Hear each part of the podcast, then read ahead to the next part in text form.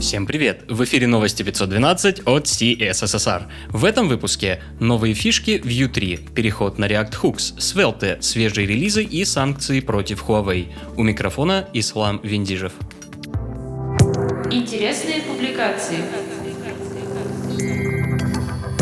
Мономорфные вызовы наблюдения через прокси TypeScript вместо Flow уже предвкушаете? Крис Фриц проводит получасовой видеомарафон по наиболее ожидаемым фишкам третьего View. Видео доступно на YouTube. Лайки, подписки, все по старой схеме.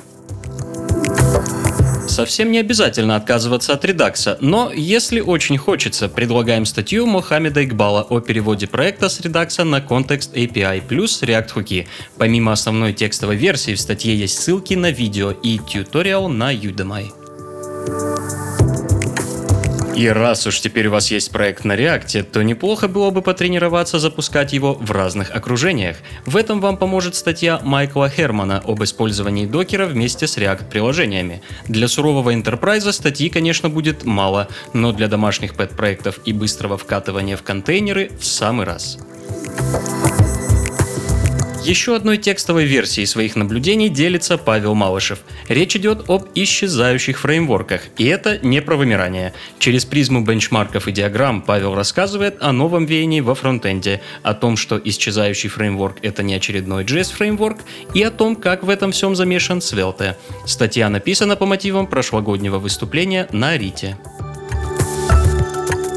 На 3P Web опубликованы диаграммы, показывающие, как именно влияют на работу сайта third-party скрипты. В частности, можно посмотреть, сколько времени тратится на загрузки и исполнение скриптов, например, Google или Facebook, или посмотреть на то, какие скрипты используются на сайтах чаще всего. Крис Койер на CSS Tricks в практически философской манере рассуждает о таком явлении, как full-stack разработчики, что скрывается под этим понятием, как фуллстеки выглядели в разные периоды развития веба, какова реальная глубина знаний нынешних full-stack разработчиков, и, наконец, можно ли стать сверхразработчиком, владея лишь одним JavaScript. Ответы на эти вопросы далеко не такие тривиальные, как может показаться на первый взгляд. Новости релизов вышел 67-й релиз Firefox. Из важных изменений добавлена возможность блокирования скриптов майнеров или отслеживающих пользователей с помощью методов скрытой идентификации. Реализована выгрузка вкладок для освобождения ресурсов. Добавлена система Servo Web Render, выносящая рендер страниц на видеокарту, а также ускорена загрузка страниц с операциями, активно нагружающими процессор. Следом идет релиз Тора 8.5. В основном изменению подвергся графический интерфейс, однако главным событием этого релиза стал выпуск первой стабильной версии Tor для Android. Nginx готов подняться до версии 1.17. В новом релизе добавится поддержка переменных в Limit Rate и Limit Rate After и будет исправлена работа директивы include. Помимо этого стала доступна новая версия NGS 0.3.2. В новой версии интерпретатора JavaScript для Nginx добавлена дополнительная поддержка ES6. После почти годового молчания вышел релиз Perl 5.30. В первую очередь релиз направлен на расширение работы регулярных выражений и оптимизацию производительности. Также релиз Memcached 1.5.15 помимо фиксов утечки памяти добавил поддержку аутентификации для протокола ASCII не прерывает череду релизов Laravel. В новой версии 5.8.18 добавлен callback with Swift Message в модуле Mail Message и добавлен HTML в качестве валидного расширения файлов.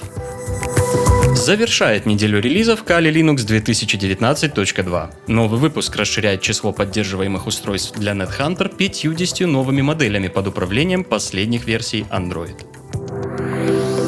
Другим новостям. Бурю в Китае устроила администрация Дональда Трампа, внеся Huawei Technologies в список торговых санкций. В частности, сообщается, что Huawei не сможет получить доступ к проприетарным приложениям и сервисам от Google. Такое решение может резко снизить рынок сбыта девайсов с общемирового до внутрикитайского. При этом такой сценарий уже прорабатывался китайским гигантом. На экстренный случай у Huawei в разработке собственная мобильная ось с преферансом и поэтессами. Китаем уже введены ответные санкции в других отраслях. Погонит ли Поднебесная заводы Apple со своих территорий? Посмотрим, внимательно следим за развитием событий.